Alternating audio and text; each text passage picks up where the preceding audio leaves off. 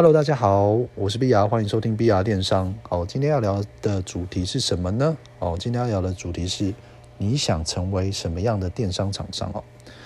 那跟大家分享一下哦，在我一开始工作，我以前是电商平台 PM 嘛。那我在我工作一年之后呢，我就会思考一个问题哦。好，思考一个问题是说，我以后要成为什么样的、什么样子的厂商呢？我才可以跟他学嘛。哦，所以我去翻了一下我们以前的后台的一些资讯哦，大概年月就是几千万啊，很简单就可以达成的那些厂商，但他们有什么样的特质？哦，我发现有几类啦，我先列举两类啦，比较极端的例子。好，第一类哦，差不多年月一亿，哦，他们打法就是啊，价格战。哦，他们可能有些先天的优势啊，就像我之前聊过的嘛，有一些人可能他爸爸留给他一个一百五十平的厂房，那基本上厂租不用钱的情况下，他有非常大的优势啊，所以他们是做价格战的操作哦，有点可能就是一年业一亿，然后抓哦十到十五 percent 哦，那大概是一年赚了一千到一千五哦，也是蛮多的，蛮爽的哦。那我觉得。这个并没有什么所谓的对错，那它有它的优势，它的打法，那在市场上挑战这些可能没有厂房的，我觉得是很合理的一件事。要是我，我也会这么做。但同时，第二类的厂商是什么样的厂商呢？年业五千万，哦，但是它的毛利值报表可能是五十趴到啊八十趴，我们算五十趴好了。好，在那时候呢，我就跟我的同事有深度的去聊一下这件事情哦，就是。一样都是达成目标的话，你会想要选哪一个？哦，第一个是一年业额一亿嘛，抓十到十趴，差不多是一千到一千五百万。但是第二类是年业额五千万，但是它的毛利率是啊五十到八十趴，我们就算五十好了，我就两千五百万。那我就会想啊，就是说我绝对不要当第一种。哦，当然我也没办法当第一种，因为我老爸没有留一个厂房给我嘛。好，那这要去探讨一件事情哦，就是说他们的差别在哪边哦？那我去归纳出一个差别哦，就是通常这种 比较强的卖家，就是营业额比较高的卖家，因为他的包袱太重，包袱太重的情况下是什么意思呢？他可能有非常多的商品，因为他要做 scale，就是规模化，所以他没办法顾及到每个商品。所以他没办法顾及到每个商品的时候呢，他的图片就不会到太好。OK，好，那第二类的差别是什么？第二类的差别就是在于说，他们通常都是把图案做得很强的哦，你可以去观察一下图图文、影片、动图、GIF 档做得非常强的哦，他可能会自创品牌，跟自创他的商品的特色，跟自己找工厂开模，跟工厂谈开模等等，这些的都是。哦，我看到比较强的毛利比较高的卖家，他们选择不一样的路，所以当时呢，我就对我自己说，就是我想要成为第二类啊，没有原因无他，因为我觉得电商的本质是什么？电商本质就是赚钱呢，没有赚钱我干嘛做，对不对？那我赚钱了，我可以有更多的选择嘛，做电商不就为了这个嘛？我就可以不用啊 follow 公司的一些有的没的嘛，不用遭受老管老板骂啊。我想要赚到更多的钱来证明我自己，所以当时我就觉得说我要选第二个。好，那时候我就在问我自己，那第二个它厉害的地方在哪里？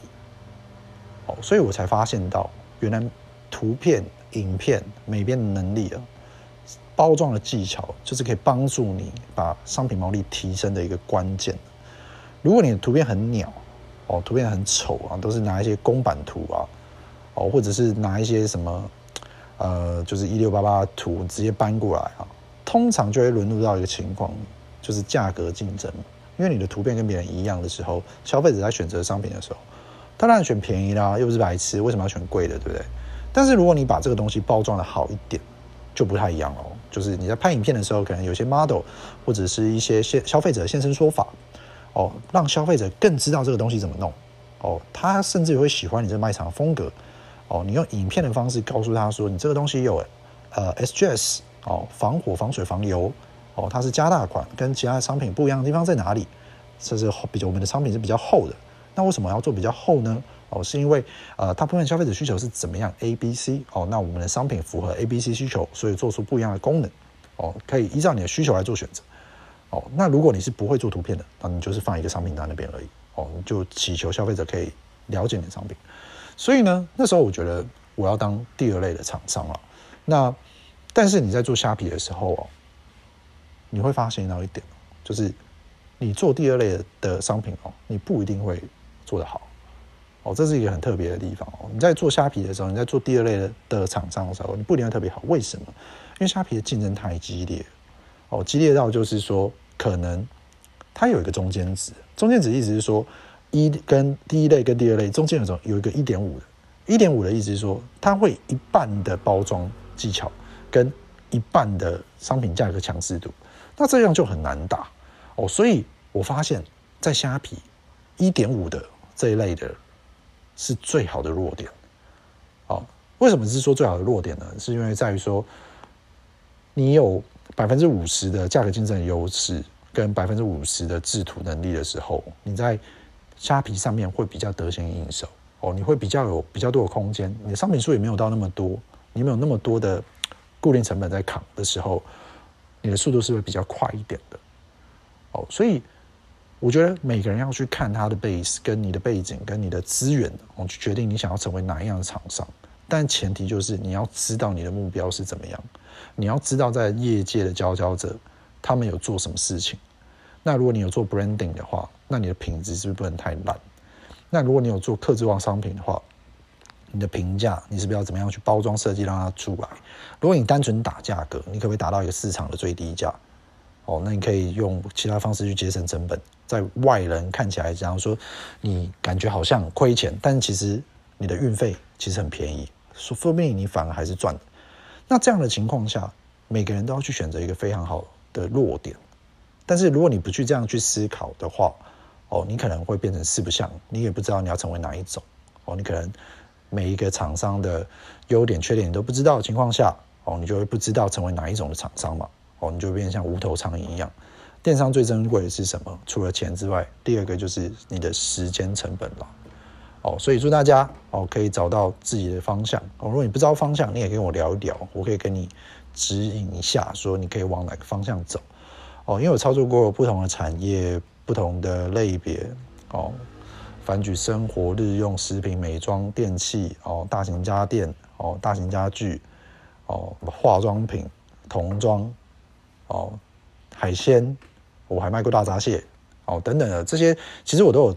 操作过啊，大概知道每个产业的佼佼者他们是怎么样的情况哦。如果你有兴趣的话，你可以私讯我，我可以跟你说他们厉害的地方在哪边。那你必须要具备的能力跟你的资源有哪些，你才可以跟他竞争嘛。要不然你初出茅庐，你就随便找一个市场，然后这个市场都比你强太多的，你根本就浪费时间了，还不如换一个产业别。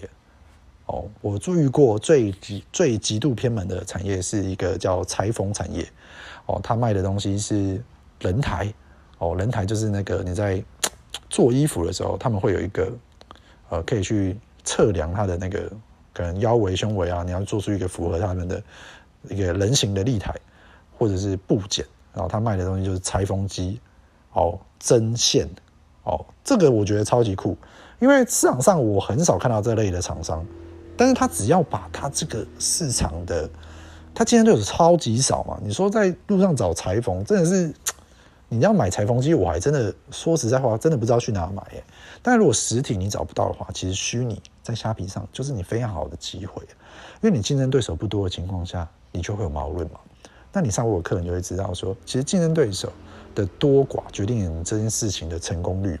那你与其去做一个好，假如说你今天想要做一个家具，但是你家就只有一个二十平的仓库，你怎么跟人家做家具啊？那你选择做家具，因为你懂这个东西，你喜欢这个东西吗？